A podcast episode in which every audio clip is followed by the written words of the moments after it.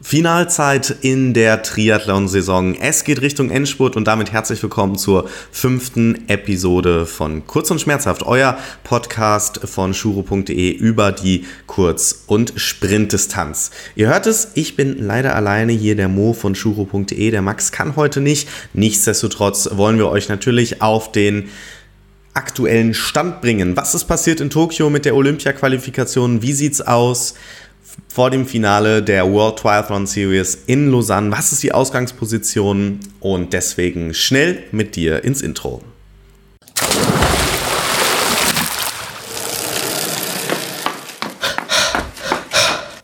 Pacemaker, der Podcast, der dich ans Ziel bringt. Vor zwei Wochen war es soweit, das olympische Testevent in Tokio fand statt und dazu haben wir euch ja einen Podcast gemacht, wo wir erklärt haben, wie das alles funktioniert mit der Olympia-Rangliste, mit der Olympia-Qualifikation. Falls ihr das noch nicht gehört habt, schaut da mal rein. Sehr interessant, wie das in den verschiedenen Ländern abläuft und wir können festhalten, wir haben zwei Plätze für Deutschland schon sicher. Laura Lindemann und Jonas Schomburg, sie schafften es unter die Top 12 ihres Rennens und damit also auch in das Olympiateam sollten sie jetzt noch bis März unter den Top 35 des Olympia-Rankings bleiben. Aber davon gehen wir mal aus. Also, die ersten zwei Plätze sind vergeben aus deutscher Sicht. Nichtsdestotrotz ein Rennen, was es in sich hatte. Vor allem bei den Damen, da hatten wir eine große, ja, Spitzengruppe, die sich nach und nach dezimiert hat, nämlich aufgrund von Flora Duffy, die ehemalige Weltmeisterin, die eben auch lange verletzt war, jetzt wieder zurückkam mit ihrem Comeback in der WTS beim Olympischen Testevent und sie hat eine Radzeit dahin geballert. Das war unglaublich. Hat die Gruppe dezimiert von 12 am Ende nur noch auf 6 und Flora Duffy hatte dann einzig beim Laufen etwas ihre Probleme, kam als Dritte ins Ziel, wird aber, und das werdet ihr wahrscheinlich schon gesehen haben, als Erste gewertet. Warum ist das so? Also erstmal zu dem Frauenrennen. Interessanter Fakt auch noch, der Lauf ist reduziert worden von 10 Kilometern in der olympischen Distanz auf 5 Kilometer. Da gehe ich dann gleich ein. Aber das hatte nichts damit zu tun, dass Laura Duffy als Dritte ins Ziel gelaufen ist und als erstes gewertet worden ist.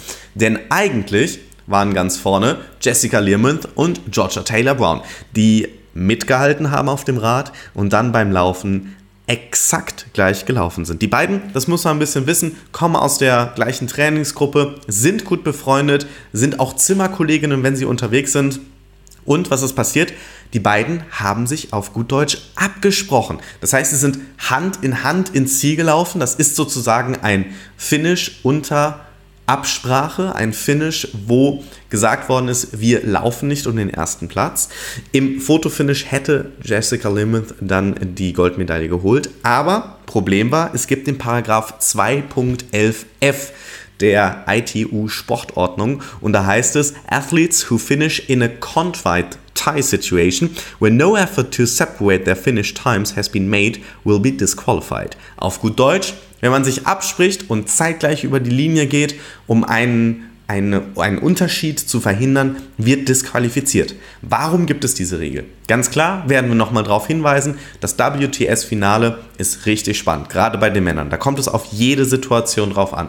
Es gibt zum Beispiel drei Spanier, die vorne sind. Die könnten sich während des Laufens, je nach Rennverlauf, absprachen oder absprechen, wer wie ins Ziel läuft. Deswegen gibt es diese Regel 2.11.f, um einfach die Gleichheit der Athleten zu schützen. Jetzt ist es natürlich so, dass es in einer WM-Serie schon sehr viel Sinn ergibt, das Ganze so festzulegen, wegen der gerade beschriebenen Punkte. In einem Einzelrennen, so wie es jetzt bei dem olympischen Qualifikationsrennen war, ist das natürlich so eine Frage, hm, brauchen wir diese Regel unbedingt, weil schlussendlich es hat ja gar keinen Unterschied gemacht, auch für die Briten nicht, weil die haben ein bestimmtes Qualifikationskriterium, hört ihr das nochmal nach, aber sie beiden standen auf dem Podium und hätten damit einen Teil der Qualifikation geschafft. Dementsprechend hätte das hier keinen Unterschied gemacht. Schlussendlich gibt es diese Regel. Es gab eine große Diskussion auf Instagram und Facebook über die Disqualifikation der beiden, die ja absolut dieses Rennen äh, dominiert haben. Schlussendlich muss man sagen, es ist eine Regel, die drinsteht in der Sportordnung, daran sollte man sich auch halten, genauso wie zum Beispiel beim Littering, äh, beim Frühsport, das, äh, Frühstart, das wird ja alles durch die Sportordnung geregelt und das ist halt auch eine Regel. Daran müssen wir uns alle halten im Triathlon. Schlussendlich, die beiden haben es jetzt erfahren.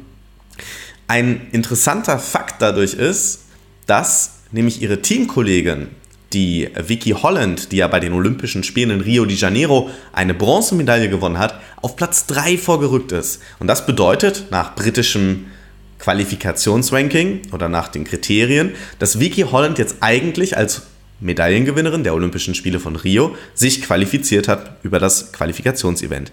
Aber die britische Föderation hat zwei Sachen gesagt. Die erste Sache war, wir werten Jessica Learmonth und Georgia Taylor Brown in unserer eigenen Wertung, internen Wertung, als das Rennen auf 1 und 2 abgeschlossen. Dementsprechend fällt Vicky Holland da unten aus dem Podium wieder raus. Und dieses Rennen hatte für Großbritannien überhaupt gar keinen Wert bei den Frauen, weil, ich habe es schon angedeutet, von 10 auf 5 Kilometer reduziert worden ist. Es war nicht die einzige Nation. Australien beispielsweise hat gesagt, egal was passiert, wir werden dieses Rennen nicht werten, aufgrund der geringeren Laufstrecke. Warum haben die das gemacht? Ganz einfach, in Tokio, ihr müsst euch das ungefähr vorstellen, ist es so wie in einem Tropenhaus im Zoo zum Beispiel. Ja, ähm, da ist es 28, 30 Grad warm, aber nicht so wie jetzt gerade bei uns mit einer trockenen Hitze, sondern es ist unglaublich schwül. Luftfeuchtigkeit 80 Prozent und da ist sehr, sehr schwierig. Es gibt einen Indikator, der genau diese Temperatur und die Luftfeuchtigkeit in, ein, in eine Korrelation zueinander setzt und dieser Indikator war bei den Frauen so hoch, dass aufgrund von ja, gesundheitlichen Schutz der Athletinnen gesagt worden ist, wir reduzieren den Lauf von 10 auf 5 Kilometer. Warum ist das so spannend? Weil der olympische Wettkampf genau zur gleichen Zeit stattfinden wird in Tokio in genau einem Jahr. Das heißt, wir erwarten auf jeden Fall die gleichen ähm, Wetter Wetterbedingungen und da hat sich auf jeden Fall auch gezeigt, was passiert denn, wenn das bei den Olympischen Spielen so ist. Eine starke Läuferin, wie zum Beispiel ähm, Summer Rappaport oder auch Vicky Holland, die mit einer 16.30 hinten drauf gelaufen ist, ihren Teamkolleginnen fast eine halbe Minute abgenommen hat. Wenn wir das hochrechnen, natürlich kann man das nicht eins zu eins machen, aber nehmen wir jetzt mal an, der Lauf wäre länger, hätte sie eine bessere Wahrscheinlichkeit oder eine höhere Wahrscheinlichkeit, nach vorne zu laufen. Und das ist natürlich spannend, wenn wir uns nächstes Jahr bei den Olympischen Spielen bewegen. Die Startzeit war deswegen auch recht früh morgens in Japan.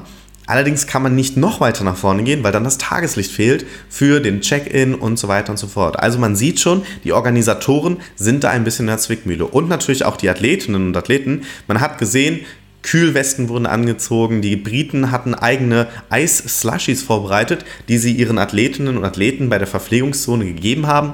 Also sehr interessant, wie sich die einzelnen Teams darauf vorbereiten. Es gab auch einzige, einige, einige Mannschaften, die extra diese klimatischen Bedingungen nochmal gezielt trainiert haben. Und da hatten wir schon so einen kleinen ja, Vorgeschmack auf kommendes Jahr, wie das Ganze sich äh, darstellen wird. Ein ganz starkes Rennen in Japan hat gemacht Alice Betto, die jetzt als zweite gewertet worden ist, auf dem Silberrang die Italienerin und auch Vittoria Lopez, die Brasilianerin, vor zwei, also zwei Wochen vor Tokio noch bei den äh, Panamerikanischen Meisterschaften in Lima in ähm, äh, im Triathlon Silber geholt, also Vize-Kontinentalmeisterin geworden. Das ist ungefähr vergleichbar mit den Europameisterschaften, nur dass Süd- und Nordamerika zusammen sind. Und äh, da also schon ihre Leistung unter Beweis gestellt. Und natürlich unsere deutsche Laura Lindemann auf Platz 6.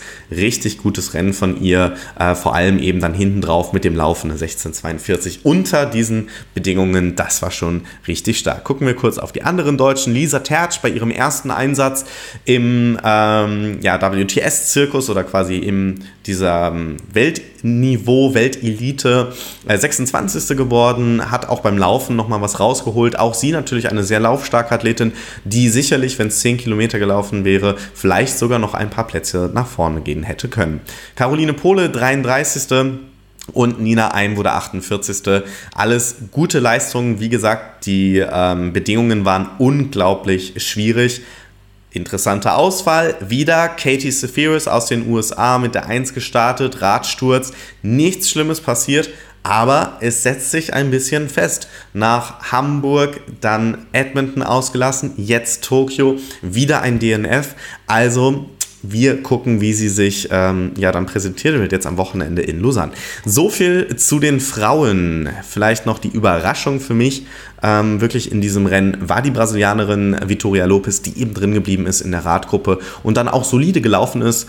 Ähm, zwar in Anführungsstrichen nur eine 18:22 hinten drauf, aber das hat eben gereicht, um ihren in Anführungsstrichen vierten oder wenn die beiden noch gewertet worden wären sechsten Platz zu sichern.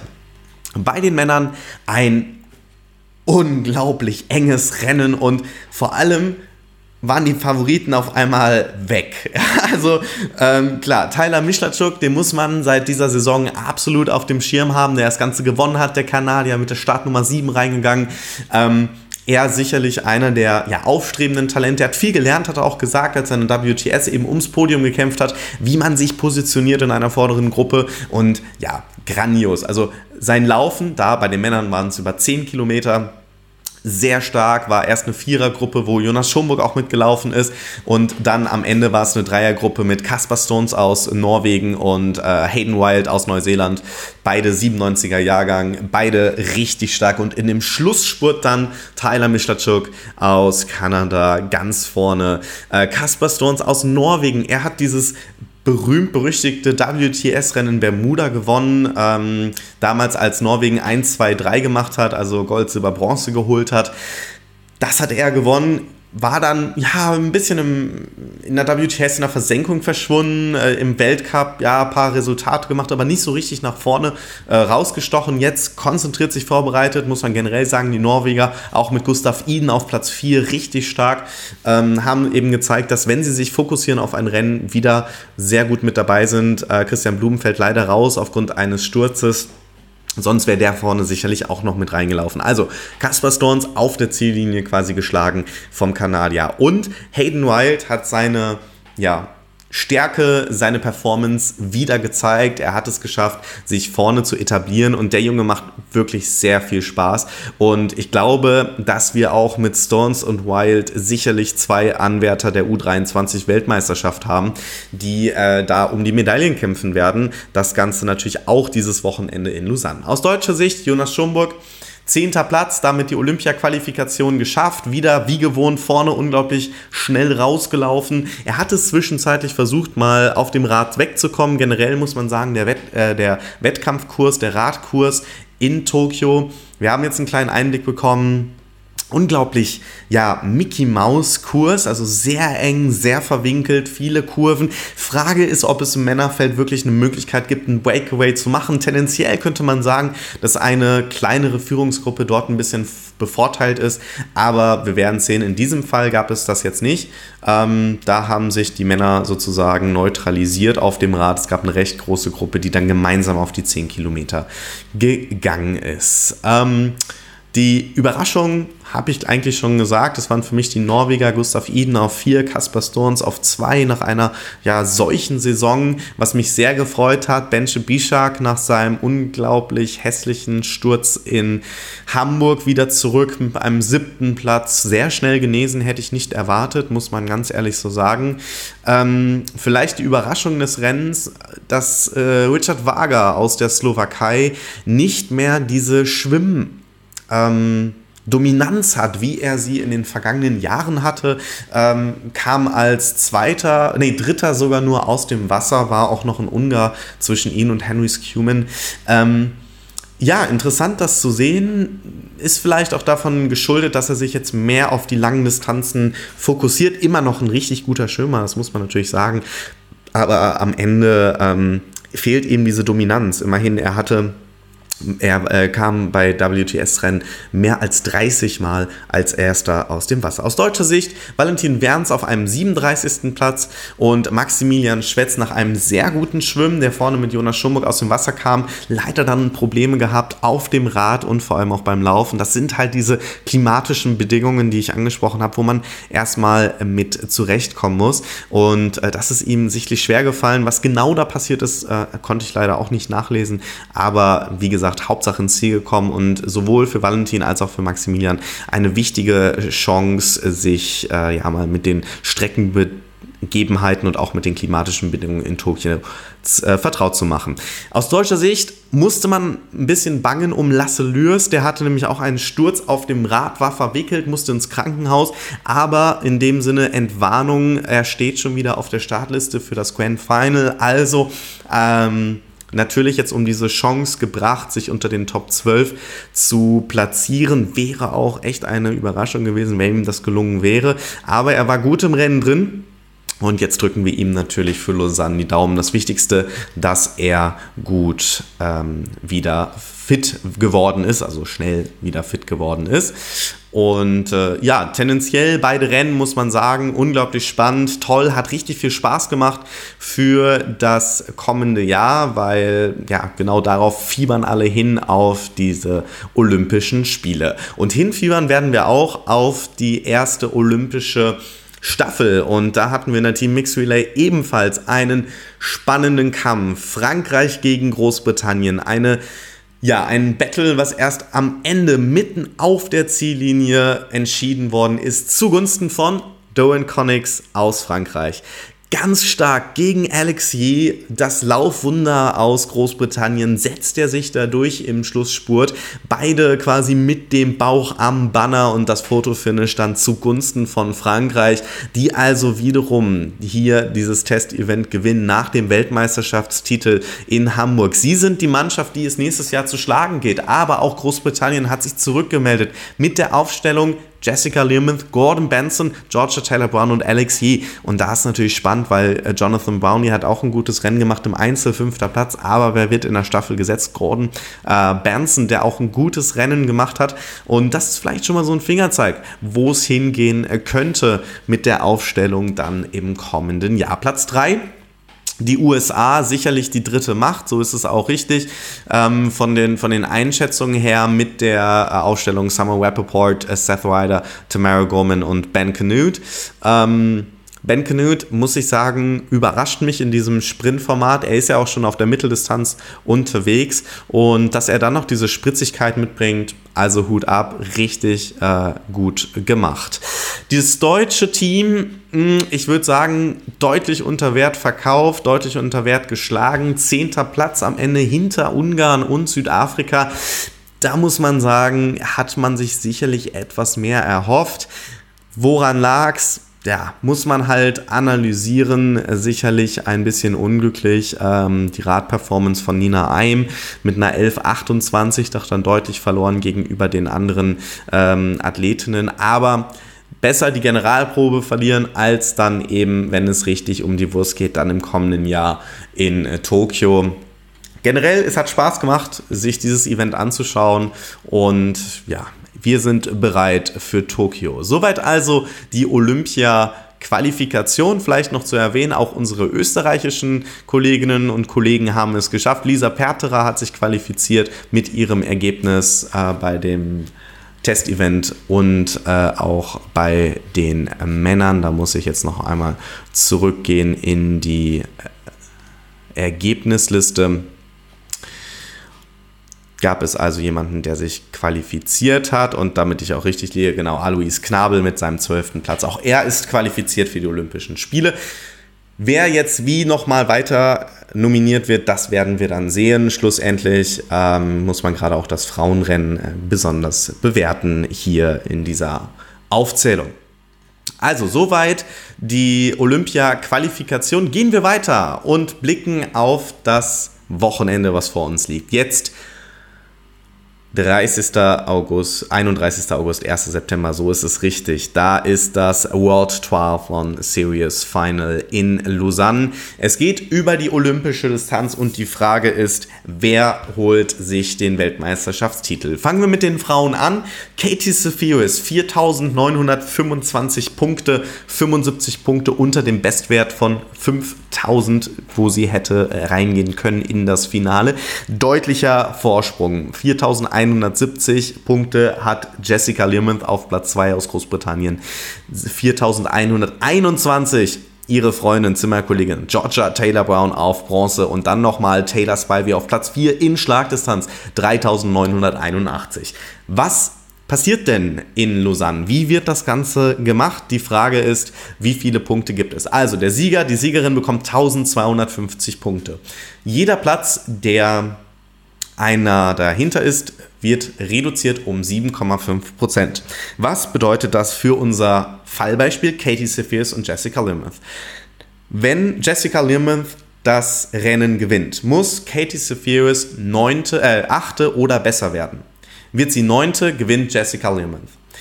So sieht es eben aus. Spannender ist es natürlich bei Jessica Limouth, Georgia Taylor Brown. Da entscheidet jeder Platz. Also sollte die äh, sollte Learmonth vor Georgia, Georgia Taylor Brown ins Ziel kommen, ist es so, dass Learmonth auf jeden Fall vor ihr bleibt. Sollte Georgia Taylor Brown vor Learmonth ins Ziel kommen, ist Georgia Taylor Brown vor ihrer Landeskollegin. Und natürlich die Frage Taylor Spivey, sie ist ungefähr 200 Punkte hinter den beiden Britinnen. Das sind ungefähr drei Plätze, also dementsprechend können wir auch da davon ausgehen, dass sie alles geben wird. Und da sind wir natürlich jetzt bei diesem taktischen, wo wir äh, im Triathlon sehr selten eher drüber sprechen, aber das ist natürlich spannend. Wir haben unter den ersten sechs drei Britinnen mit Learmonth, Taylor Brown und noch Non Stanford und drei US-Amerikanerinnen, Katie Sephiris, Taylor Spivey und Summer Rappaport. Summer Rappaport und Non Stanford auf Plätzen 5 und 6. Realistisch gesehen schaffen die es nicht mehr auf Podest. Das ist, der, der Zug ist abgefahren. Aber was passiert taktisch in diesem Rennen? Können die Teams Non-Stanford und Summer Rappaport einsetzen, um eventuell den anderen ein bisschen Steine in den Weg zu legen, um zum Beispiel als US-Mannschaft Taylor Spivey doch noch auf das Podest zu heben oder Katie Sephiris so in Schwierigkeiten zu bringen, dass es vielleicht doch nur ein neunter Platz wird. Also, es ist spannend zu sehen. Natürlich alles im Rahmen vom Fairplay, aber da bin ich schon gespannt, wie diese Mannschaften agieren und das sollten wir nicht außer Acht lassen. Aus deutscher Sicht auf Platz 20 Laura Lindemann mit 1581 Punkten. Warum in Anführungsstrichen nur auf Platz 20? Sie hat in Anführungsstrichen nur drei Events mit eingebracht. Das heißt, sie hat quasi zwei Events liegen gelassen. Das eine Event war Hamburg, das andere Yokohama und dann Abu Dhabi. Super Platzierungen, 7., 10. und 11. Platz. Aber jetzt im Grand Final kann sie sich nochmal verbessern und sollte sie einen Platz unter die Top 10 ähm, erreichen, ist es auch möglich, dass sie unter die Top 12 gelangt in dem Ranking. Das müssen wir natürlich sehen. Wenn alles richtig gut läuft, sind die Top 12 auf jeden Fall noch drin.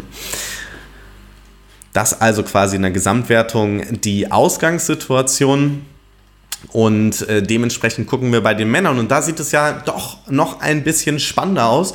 Vincent Louis, der Franzose, er führt mit 4180 Punkten vor Mario Mola, der wieder zurückgekommen ist mit einer unglaublich starken zweiten Saisonhälfte vor Javi Gomez Noya und Fernando Alava. Also drei Spanier unter den Top 4.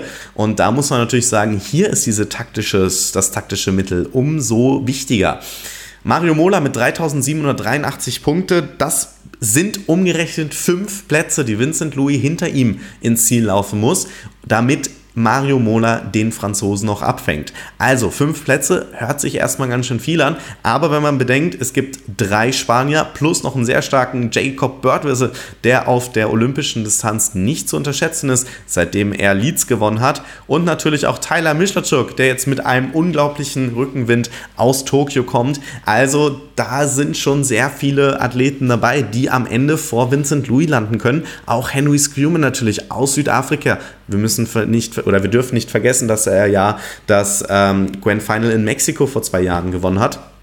Und das ist ähm, vor drei Jahren, Entschuldigung, und das ist äh, auf jeden Fall auch einer, auf den wir äh, blicken müssen. Dementsprechend alles sehr eng, sehr spannend.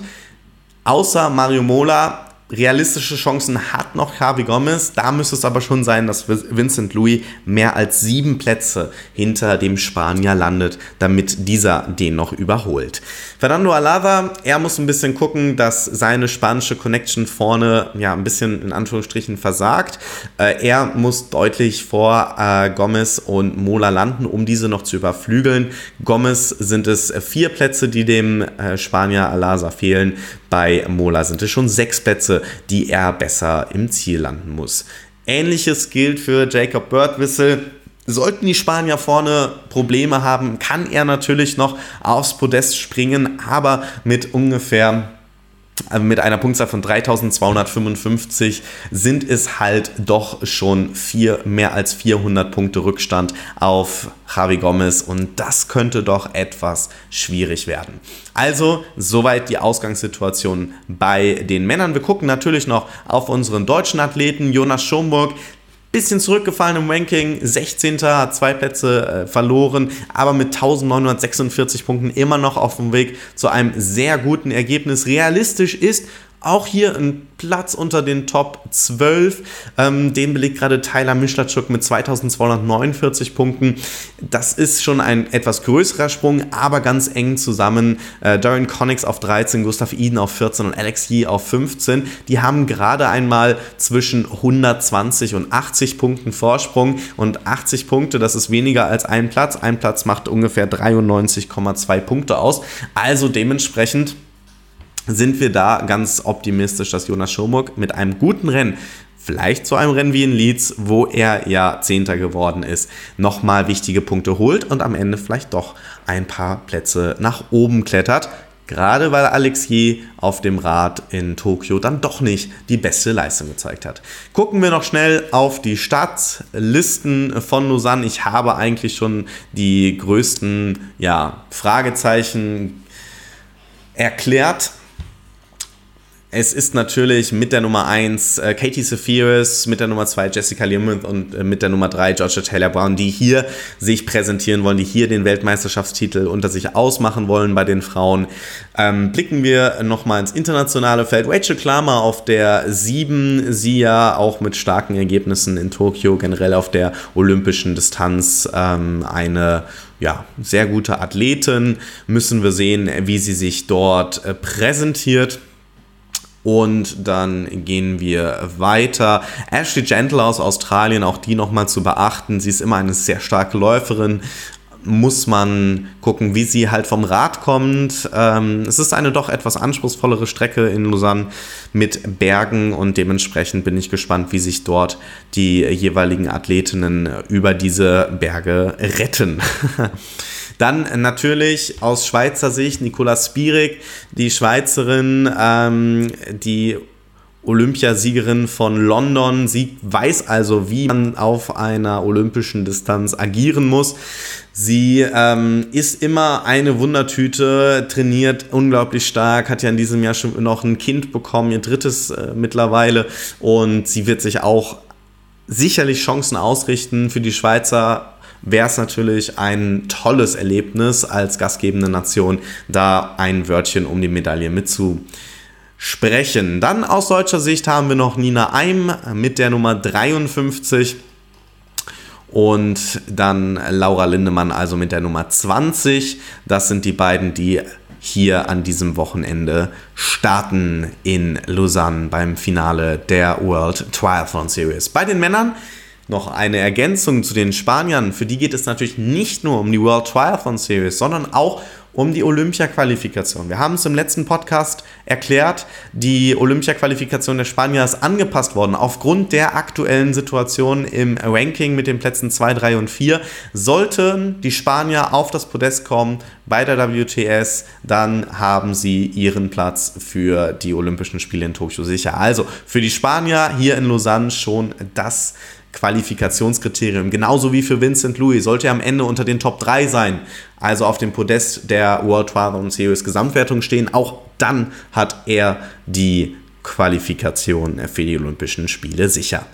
Worauf müssen wir außerdem achten? Ich habe schon angesprochen, Jacob Birdwhistle mit der Nummer 5 aus Australien, der Sieger von Leeds, der einzige Doppelsieger in diesem Jahr bei der WTS. Die Frage ist, kann er einen dritten Sieg holen? Martin, Martin von Riel, der Belgier, auch er ähm, vor allem auf dem Rad nicht zu unterschätzen, muss man gucken. Er hatte jetzt in Tokio etwas Probleme mit dem Laufen, genauso wie Jelle Gens aus Belgien, der ja mit seinem Sieg ähm, ja, für Aufsehen gesorgt hat in diesem Jahr ich bin gespannt, wie sie sich präsentieren nach diesen ja, Problemen ähm, in Tokio.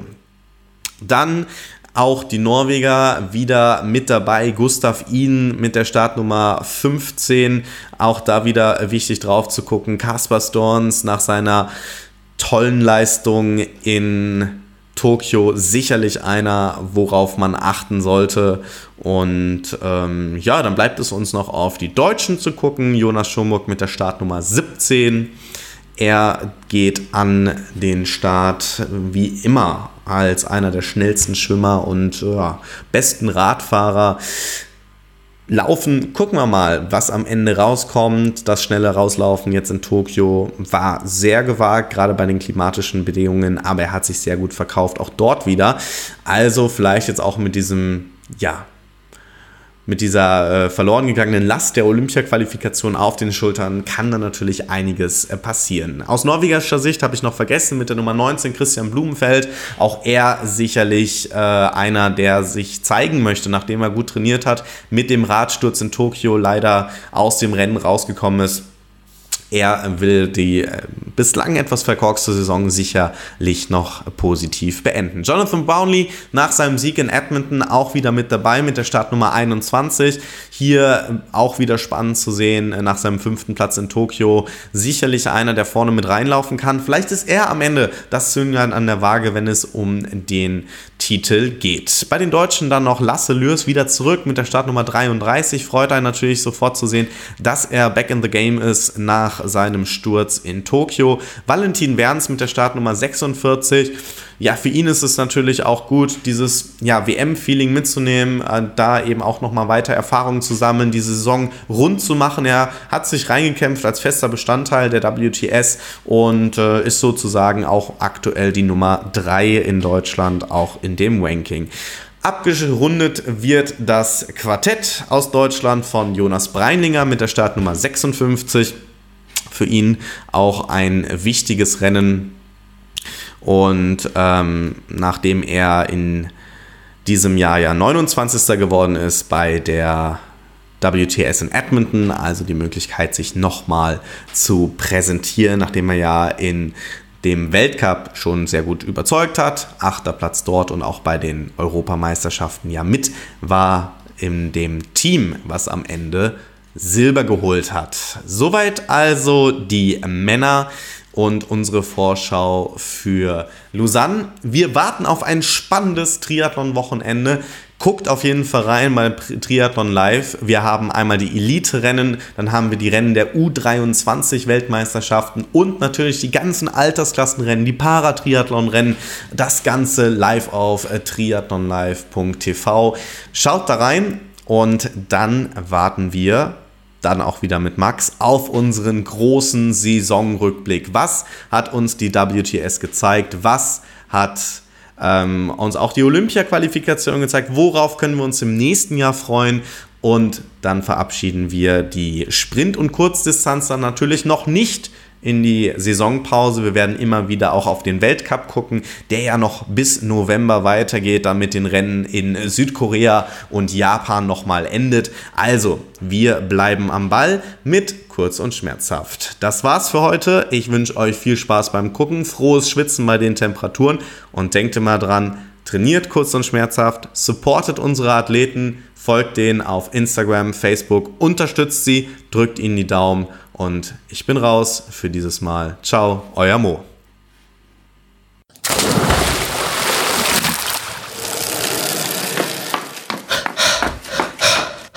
Pacemaker, der Podcast, der dich ans Ziel bringt.